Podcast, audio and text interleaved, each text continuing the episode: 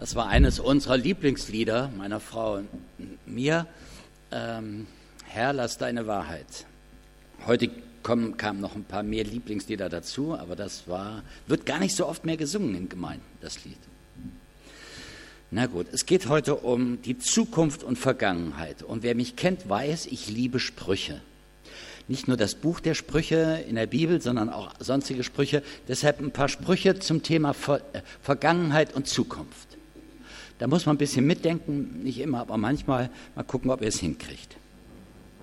Auch in Zukunft wird man zwischen BAföG und Rente eine Pause einlegen müssen, die nicht durch Sozialhilfe überbrückt wird. Jeder Heilige hat eine Vergangenheit, jeder Sünder hat eine Zukunft. Ein Pferd und ein Esel geraten in Streit darüber, wer von ihnen höher einzuschätzen sei. Das Pferd ist stolz auf seine Vergangenheit, der Esel jedoch auf seine Zukunft. Die Technik wird das Pferd überholen, Esel wird es immer geben.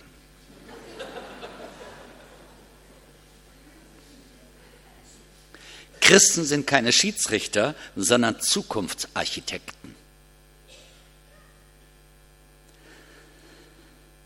Ich interessiere mich sehr für die Zukunft, denn ich werde den Rest meines Lebens in ihr verbringen.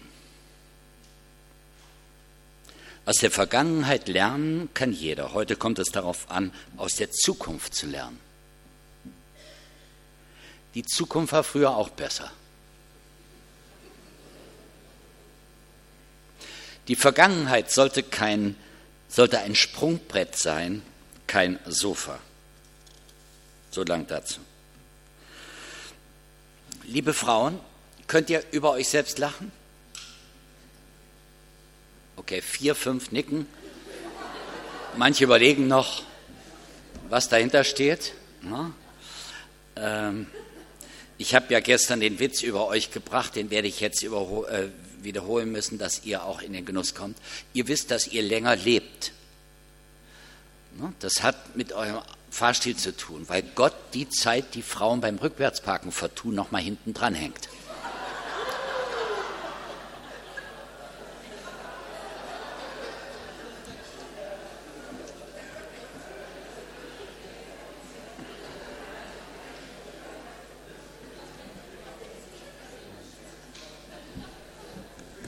Nee, bisschen schräger.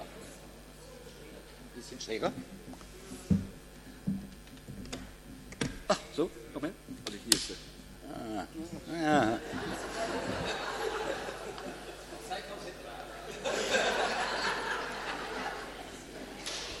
Es gibt eine Untersuchung, die besagt, dass äh, Männer beim Autofahren rücksichtsvoller sind. Jetzt protestieren äh, die Frauen. Das heißt, das Wort rücksichtsvoll ist doppeldeutig zu verstehen nicht, rücksichts, nicht freundlicher zu rücksichtsvoll, freundlich, sondern rücksichtsvoll. Die gucken öfters in den Rückspiegel, die rücksichtsvoller. Ja? Es geht ja heute um Vergangenheit. Ne? Frage, seid ihr rücksichtsvoll oder rücksichtslos? Unser Dorf hat vor einigen Jahren äh, 1100-jähriges Bestehen gefeiert. Da gab es jede Menge Rückblicke äh, in die alte Zeit treffen sich zwei am Strand, sagt der eine Mensch, Karl, du hast dich aber gar nicht verändert. Äh, hab, du hast dich verändert, ich habe dich gar nicht wiedererkannt. Sagt er, ich heiße doch gar nicht Karl. Sagt, wie, und Karl heißt doch auch nicht mehr.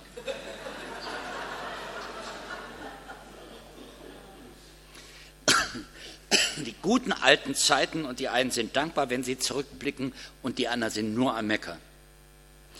Älteres Ehepaar kommt in den Himmel, beide staunen, wie toll es da oben ist. Der Mann ist nur am Rumnörgeln, sagt er, das hätten wir schon viel eher haben können. Du immer mit deinen blöden Knoblauchpillen. Soweit zum Humor, ab jetzt wird's ernst. Ist ein Gottesdienst und so. Mein Thema, sind wir rücksichtsvoll oder mutig vorausschauend? Es geht um die Zukunft und die Vergangenheit. Die Bibel ist ja voller Geschichten von Menschen, die nach hinten gucken und nach vorne gucken. Ich möchte euch heute vier sehr unterschiedliche Bibelstellen vorstellen. Lukas 12, 16 bis 21. Auf den Feldern eines reichen Mannes stand eine gute Ernte. Da überlegte er hin und her, was soll ich tun? Ich weiß nicht, wo ich meine Ernte unterbringen soll. Schließlich sagte er, so will ich es machen. Ich werde meine Scheunen abreißen und größere bauen. Dort werde ich mein ganzes Getreide und meine Vorräte unterbringen. Dann kann ich zu mir selber sagen, nun hast du einen großen Vorrat, der für viele Jahre reicht. Ruh dich aus, iss und trink und freu dich des Lebens. Ruh dich aus. Gönnt uns Gott keine Ruhe? Doch mehr als das.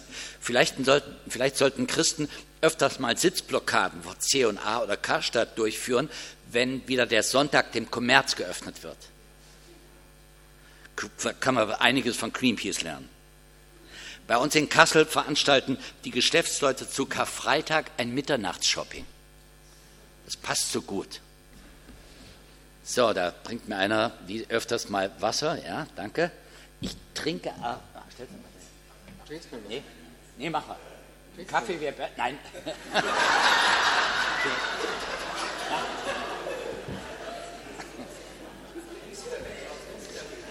Das, passiert man. Ich verrate euch jetzt, hör gut zu, warum du das war trotzdem nett. Es gibt ja Unternehmer und Unterlasser. Er ist Unternehmer. Ne? Der, dann sitzen noch ein paar Unternehmer. Äh, ich bin so ein bisschen zittrig. Ich habe so einen kleinen Parkinson oder sowas. Und wenn ich Wasser trinke vor allen Leuten, dann wundern sich immer alle, sag mal, ist der aufgeregt? Ne? Und deshalb trinke ich grundsätzlich kein Wasser, aber es hilft mir auch meistens nicht. Gut, wenn jetzt die Predigt etwas äh, heißer wird und die Flammen über euren Köpfen, dann kann ich es ja benutzen dann. Vielleicht sollten wir uns dann erinnern, dass nicht die Gewerkschaft den Sonntag eingeführt hat, sondern Gott persönlich. Gött uns Gott keine Ruhe mehr als das. Sollen wir nicht essen und trinken und uns des Lebens freuen? Das ist schon schwieriger, oder? Doch mehr als das. Denk doch mal an die Geschichte vom verlorenen Sohn. Was haben die gegessen? Das war ja ein Ochse am Spieß. Das waren ja, er hatte ja keine Größe eines Hamburgers. Denk an die Hochzeit zu Kanaan. Was haben die getrunken? Jesus hat ja nicht ein paar Schnapsgläschen Wasser in Wein verwandelt, sondern ganze Fässer. Gött, gönnt uns Gott keinen Spaß? Gestern haben wir bei den Männern schon die, die Stelle aus Prediger 11 äh, gehört, Originaltext aus der Bibel. Freu dich, junger Mensch, sei glücklich, solange du noch jung bist, tu, was dir Spaß macht, wozu deine Augen dich locken. Da vergiss nicht, dass Gott für alles von dir Rechenschaft fordern wird. Halte dir den Ärger von der Seele und die Krankheit vom Leib. Jugend und dunkles Haar vergehen schnell. Nur zur Erinnerung, nicht Harpe Kerkeling, nicht der Hansapark, nicht Walt Disney. Er hat die Spaßkultur erfunden, das war Gott persönlich. Tu, was dir Spaß macht. Können wir lesen hier im Prediger.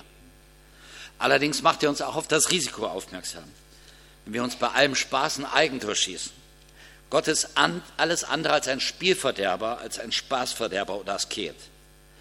Der reiche Mann auf dem Acker schaut zurück und sagt, ruh dich aus, iss und trink und freu dich des Lebens. Da sprach Gott zu ihm, du Narr, noch in dieser Nacht wird man dein Leben von dir zurückfordern. Wem wird dann all das gehören, was du angehäuft hast?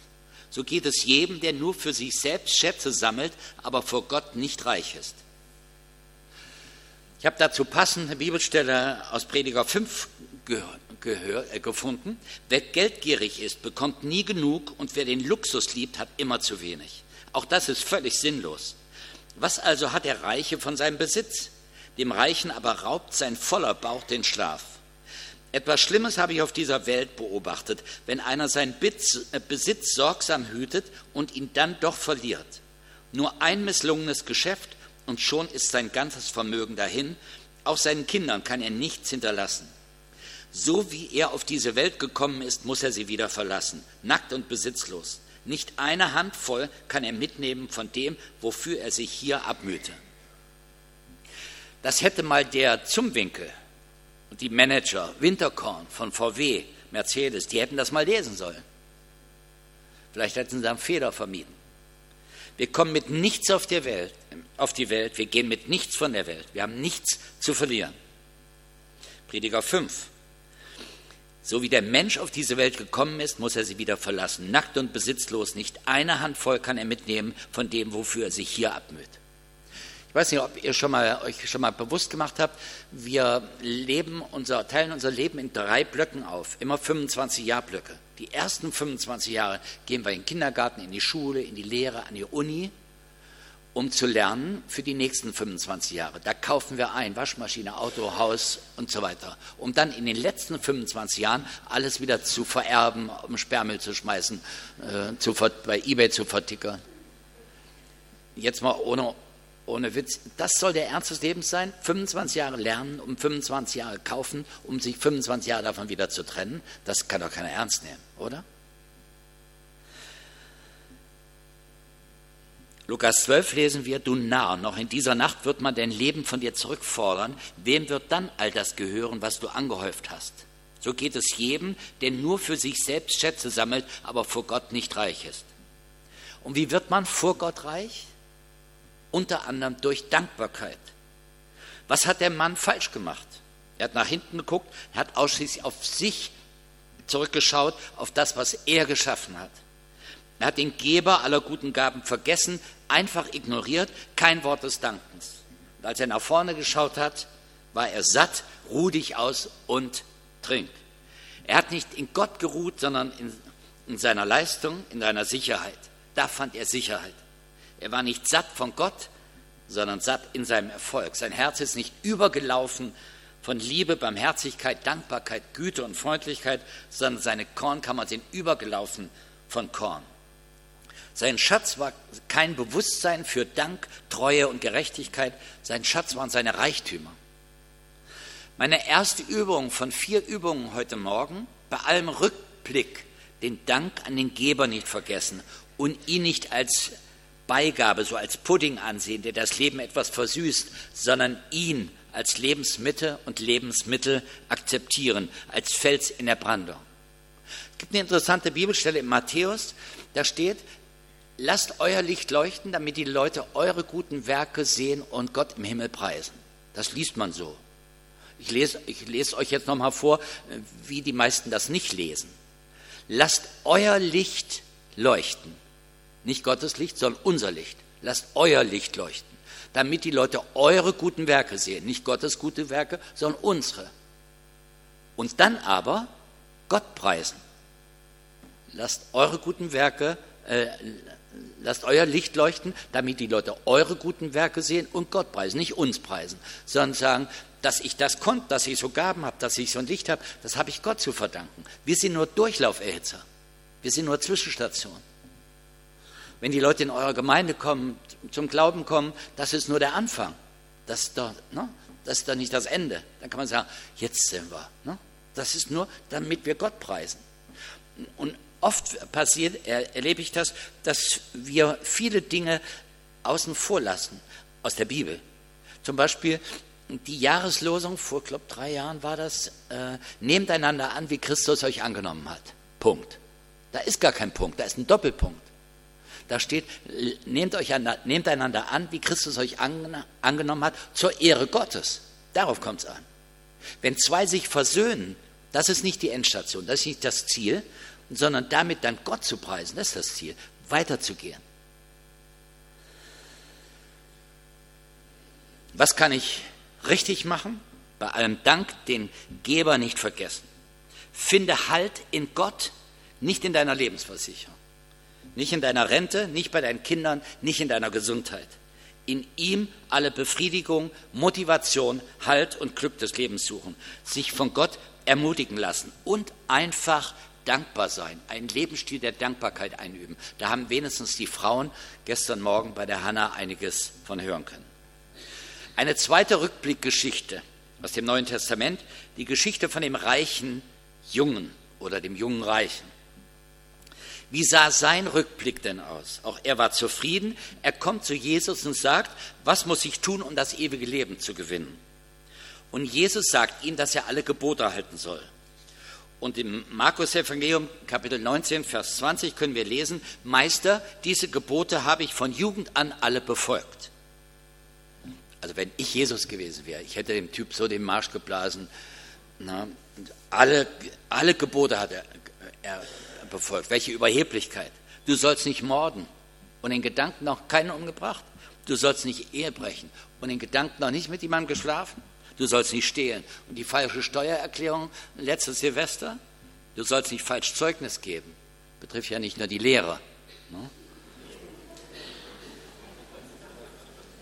Ehre Vater und Mutter. Und das betrifft ja nicht nur die Teenies ne, im Alter von 16, sondern auch die Erwachsenen im Alter von 60, ihren 80- oder 90-jährigen Eltern zu achten und zu ehren. Du sollst deinen Nächsten lieben wie dich selbst. Das hat er alle gemacht. Das hat er, das, no, auch nichts leichter als das. Da lache ich ja nur. Vielleicht war er ja ein Opportunist und hat Jesus deshalb belogen, hat gedacht, Jesus wollte das von ihm hören, dass er alle Gebote gehalten hat. Es gibt Leute, die antworten immer so, wie sie denken, was das Gegenüber hören will. Jesus hat keinen Lachkrampf bekommen angesichts der eigenen Fehleinschätzung. Jesus hat ihm auch keinen Orden verliehen angesichts seiner religiösen Verdienste. Jesus hat ihm auch seine Überheblichkeit nicht wie einen nassen Waschlappen um die Ohren geschlagen. Nichts von alledem, sondern in der Bibel steht, er sah ihn an und liebte ihn. Es gab aber nichts zu lieben. Da gab es nichts zu lieben. Der war entweder ein Perfektionist, hat gedacht, mit Leistung komme ich in den Himmel, ich muss alles leisten, da gibt es nichts zu lieben. Oder hat ihn belogen, gibt es auch nichts zu lieben, war ein Opportunist, gibt nichts zu lieben. Liebe ist ja, na, was ist Liebe? Liebe macht keinen Spaß. Ja, siehst du, einer, Liebe macht keinen Spaß. Das Kreuz ist die höchste Auszeichnung der Liebe. Wenn einer sein Leben für andere gibt, das macht doch keinen Spaß. Hat Jesus Spaß gehabt am Kreuz? Das macht doch keinen Spaß. Das ist aber Liebe. Als Mutter Teresa, als sie noch lebte, die Kranken äh, aufgesammelt hat äh, auf der Straße in Kalkutta, das hat doch keinen Spaß gemacht. Das ist aber Liebe. Liebe ist eine Entscheidung. Die macht nicht immer Spaß. Was wir verwechseln, ist eine Art Verliebtheit, die aber keine Liebe ist. Liebe ist eine Entscheidung. Und Liebe wird ja, kommt ja in zwei Richtungen vor. Wir gucken immer nach hinten zu den Kindern, hast du deinen Teller aufgegessen, Zimmer aufgeräumt ne, oder bist du Hausaufgaben gemacht oder bist du sexy, was immer. Wir müssen immer was leisten, dann liebe ich dich. Gott guckt nicht nach hinten, sondern nach vorne. Ich liebe dich nicht, weil du das und das gemacht hast, sondern damit du eine starke Persönlichkeit wirst, geduldiger, barmherziger. Gottes Liebe ist auf ein Ziel gerichtet, auch hier. Das ist keine Vergangenheitsliebe, sondern eine Gegenwartsliebe. Typisch Jesus. Er liebt uns nicht, weil wir so sympathisch sind, sondern weil wir so unsympathisch sind, damit wir sympathischer werden, ehrlicher werden, geduldiger werden. Was hat der junge Reiche falsch gemacht? Sein Rückblick war ausgefüllt mit religiösem Stolz, geistlicher Überheblichkeit und moralischer Perfektion. Perfektion, was will man mehr? Ich habe ja alle Gebote gehalten. Ich mache ja öfter Straßenaktionen in Fußgängerzonen. Ich stelle mich mit dem Schild irgendwo hin oder nehme Autos auseinander, fahre im Fahrstuhl, puzzle, mache ganz verrückte Sachen. Und dann frage ich manchmal Leute, sind Sie Christ? Und dann gibt es Leute, die sagen, ich bemühe mich drum. Sag ich, wie, ich bemühe mich drum. Wenn mich einer fragt, sind Sie verheiratet? Und ich sage, ich bemühe mich drum. Es geht doch nicht darum, als Christ sich zu bemühen, irgendwas zu schaffen. Ich rühme mich meiner Schwachheit, sagt Paulus. Das ist, ne? da rühmt er sich seiner Schwachheit. Was hat der junge Reiche falsch gemacht? Auch er hat nur auf sich geschaut, was er bisher alles gehalten hat. Nicht, was Gott an ihm getan hat, sondern was er gehalten hat. Gott achtet nicht auf das, was wir einhalten, sondern auf unsere Haltung, auf unser Herz. Gott achtet nicht auf meine Stellung, er achtet auf meine Einstellung. Und wie sah seine Zukunft aus? Schlecht. Warum? Weil er eine Frage gestellt hat, aber gar keine Antwort wollte. Oder nur eine, die ihm wieder passte. Damit war er wieder nur bei sich. Er kommt zu Jesus und fragt, was muss ich tun? Und als Jesus ihm sagt, was er tun soll, geht er traurig weg. Da hätte er sich doch die Frage gleich sparen können. Jesus antwortete ihm, eins fehlt dir noch, Geh, verkauf, was du hast, gib das Geld den Armen und du wirst einen bleibenden Schatz im Himmel haben. Dann komm und folge mir nach. Es geht um Loslassen, Aufgeben. Meine Frau hat ihren Job aufgegeben, als sie das erste Kind bekam, weil sie sagte, ich bin ganz für das Kind da, nicht für meinen Job. Ich habe meinen Job aufgegeben, gekündigt, als ich von Gott den Eindruck hatte, ich sollte Evangelist werden, musikalischer Evangelist mit Andreas Malessa als Arno und Andreas. Wir haben aufgegeben. Es geht übrigens bei der Geschichte nicht vorrangig um das Geld, sondern um das Loslassen, das Loslassen des eigenen Weges. Aber auch beim Geld haben einige Probleme. Ich auch. Ich habe, äh, mir ist mal aufgefallen, dass ich auf der Bühne sage, Gott ist meine Sicherheit. Aber in Wirklichkeit sind meine Bankauszüge meine Sicherheit. An Gott glaube ich, leben tue ich meine Bankauszüge. Entscheidend ist nicht, was ich glaube. Glauben kann ich viel. Entscheidend ist, was ich lebe. Und dann, immer wenn meine Frau von der Bank kam oder ich kam von der Bank und habe gepfiffen, sagte meine Frau, ach, wir haben Plus. Sag ich, ja.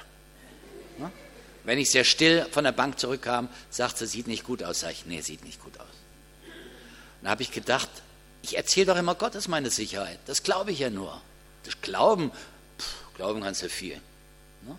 Aber Leben, darauf kommt es drauf an. Und dann hat Gott an mir gearbeitet. Er hat sieben Jahre gebraucht, bis er mich dahin gebracht hat, dass Geld für mich nicht mehr so eine wichtige Rolle spielt. Und heute, wenn wir Plus haben, bin ich nicht euphorisch und wenn wir Minus haben, bin ich nicht äh, deprimiert.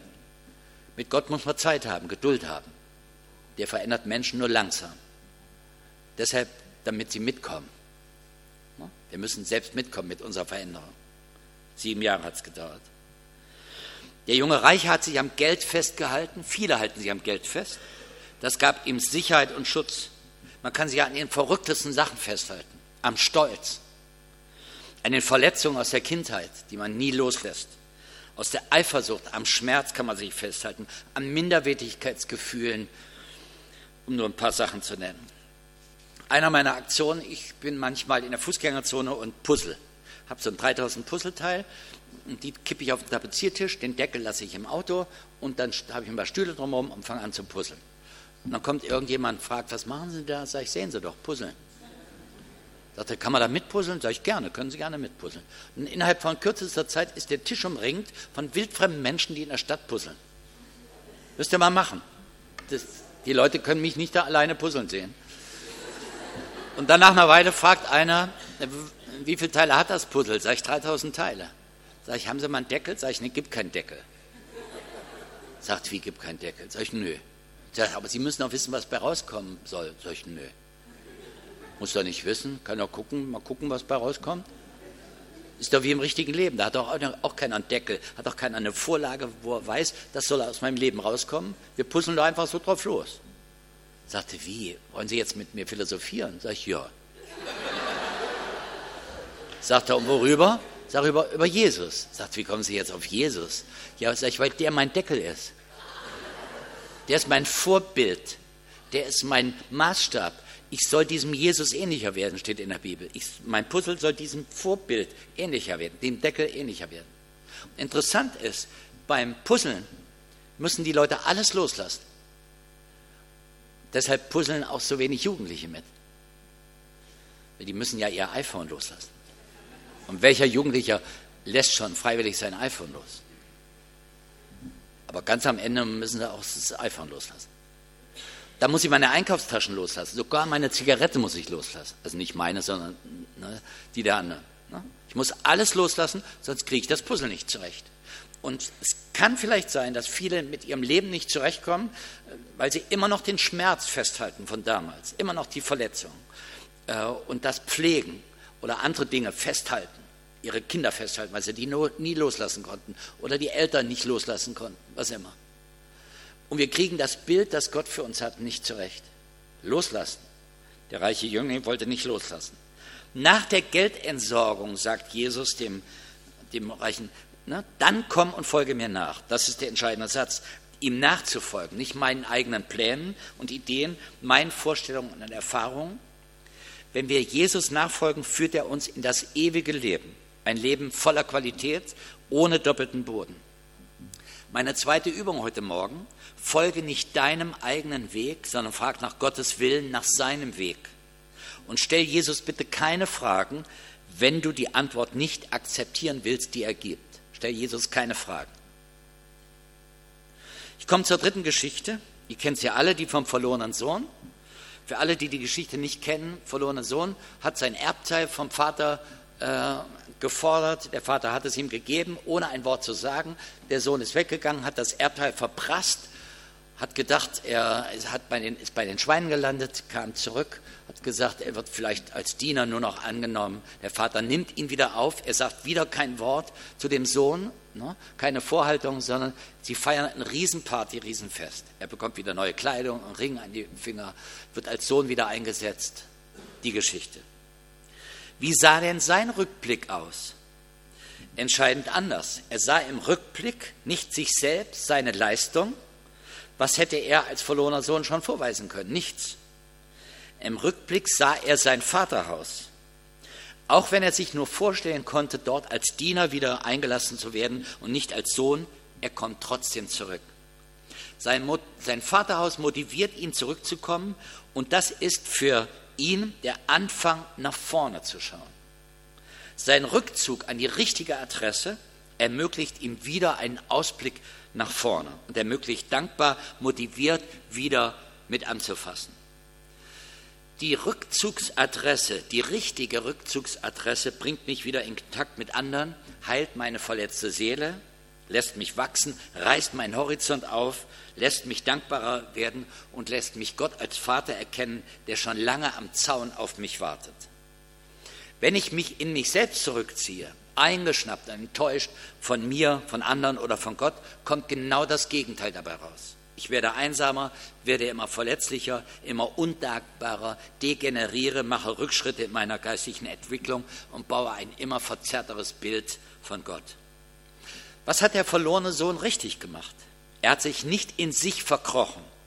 Er hat sich nicht an sich selbst orientiert, sondern an der Hoffnung, irgendwie wieder zu Hause anzukommen und aufgenommen zu werden, egal wie.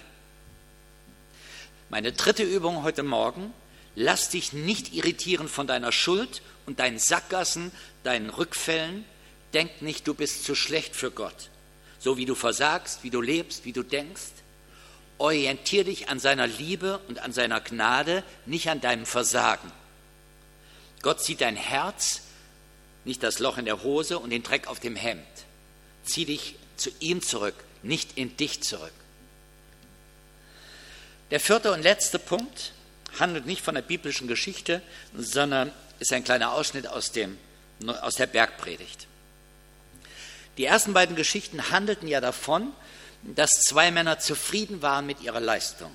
Der eine mit seiner landwirtschaftlichen, der andere mit seiner religiösen Leistung. Man könnte auch sagen, vorbildlich. Die haben sich keine Sorgen gemacht. Genauso wie Jesus uns in Matthäus 6 empfiehlt.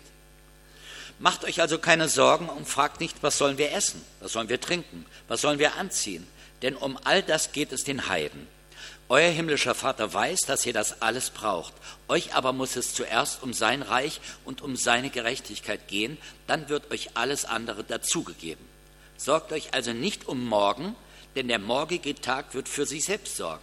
Jeder Tag hat genug eigene Plage.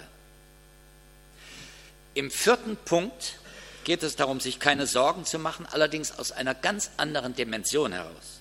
Ich bin nicht zufrieden mit mir, sondern im Frieden mit Gott. Daraus erwächst eine ganz tiefe Ruhe und Gelassenheit, ein himmlischer Friede, der mich neu motiviert, mein Leben für Gott, für seine Menschen, für seine Schöpfung einzusetzen. Einfach dankbar gehe ich an meine Arbeit, weil ich weiß, ich muss nichts schaffen, sondern Gott schafft in mir und durch mich. Ein Satz besonders merkwürdig, des Merkenswürdig, euch aber muss es zuerst, zuerst um sein Reich und um seine Gerechtigkeit gehen, dann wird euch alles andere dazugegeben. Verrückt, hier muss ich total umdenken. Nicht Gott ist Beiwerk, sondern mein Job, meine Gesundheit ist Beiwerk, ist Nebensache. Meine Finanzen ist Nebensache. Meine Ehe ist, so lieb ich meine Frau habe, hier kann ich es ja sagen, äh, meine Frau ist in meinem Leben nur eine Randerscheinung. Und dann gibt es Leute, die sagen, das kannst du doch nicht sagen. Sag ich, hast doch gehört, dass ich es kann. Sage ich, warum ist meine Frau nur eine Randerscheinung? Weil das Leben wie ein Kreis ist und am, am Rand sind alle meine Lebensdinge, die mich betreffen. Hobby, Zeit, Geld, Sexualität, Gesundheit, Familie, Gemeinde, alles. In der Mitte Wer ist in der Mitte und darf alles beeinflussen? Da ist Jesus. Deshalb ist meine Frau nur eine Randerscheinung, die am Rand ist und Jesus darf alle die Beziehung zu meiner Frau prägen, zu allem anderen. Das wäre ja schön, wenn das immer so bleibt und so ist. Leider ist in der Mitte nicht immer Jesus. Das sind oft meine Ängste, meine Verletzungen, mein Geld, meine Hobbys, meine Gefühle. Und da brauche ich immer wieder Zeiten, wo ich sage, Jesus, komm doch mal bitte vom Rand wieder in die Mitte. Ich habe dich verloren. Du sollst mein Leben bestimmen. Du sollst meine Gefühle bestimmen, mein Denken, mein Handeln, mein Umgang mit im Autofahren, mein Umgang, Umgang mit, mit den Mitbewerbern, mit, in der Schule, mit Studenten, mit Schülern, was immer, mit Lehrern. Ne? Meine Gefühle stehen am Rand, meine Freizeit ist am Rand. Mir geht es öfters so, dass ich mich dabei erwische, dass gedanklich Gott zwar an erster Stelle steht, aber rein praktisch ich mich selbst an meiner ersten Stelle habe. Wir kümmern uns zuerst um uns und wenn auch etwas Zeit, Kraft und Geld bleibt, übrig bleibt, das bekommt dann Gott zum Schluss.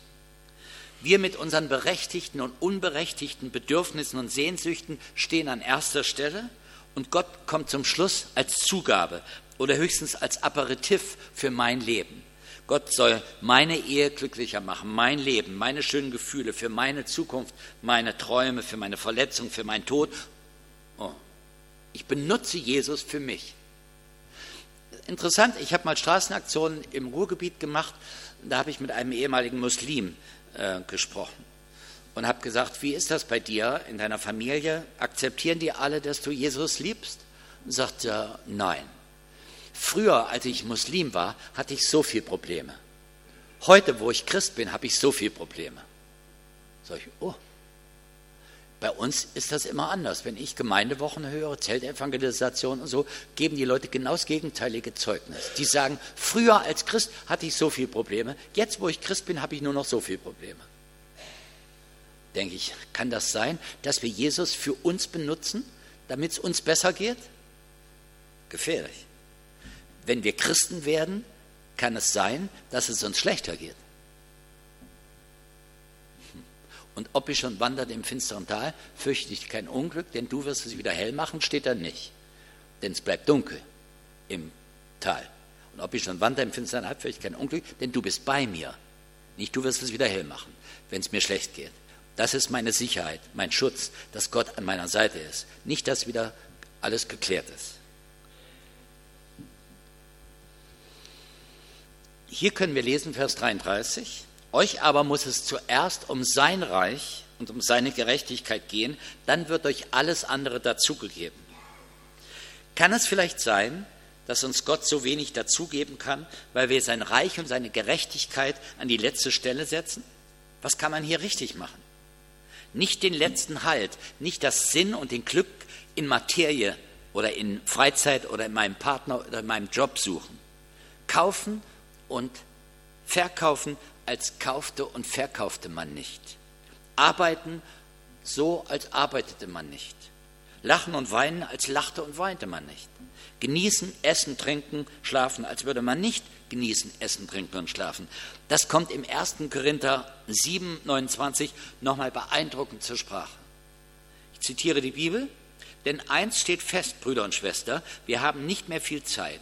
Deshalb soll von nun an für die Verheirateten ihr Partner nicht das Wichtigste im Leben sein. Oh.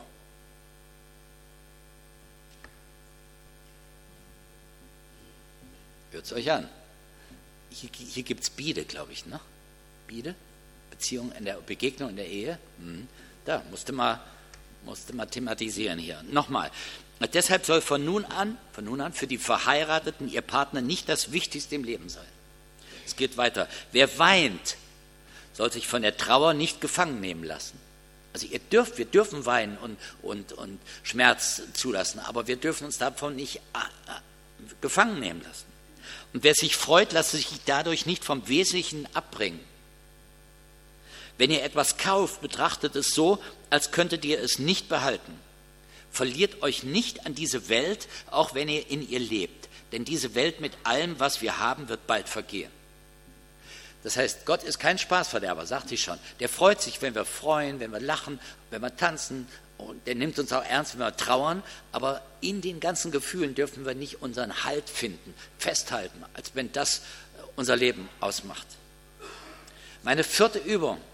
Zuerst nach seinem Reich fragen und seine Antwort akzeptieren, egal wie sie ausfällt seine Gerechtigkeit einüben, das heißt gerecht sein, dem anderen, dem Nächsten gerecht werden, zu Recht verschaffen. Das kann keiner aus sich heraus, das muss man üben.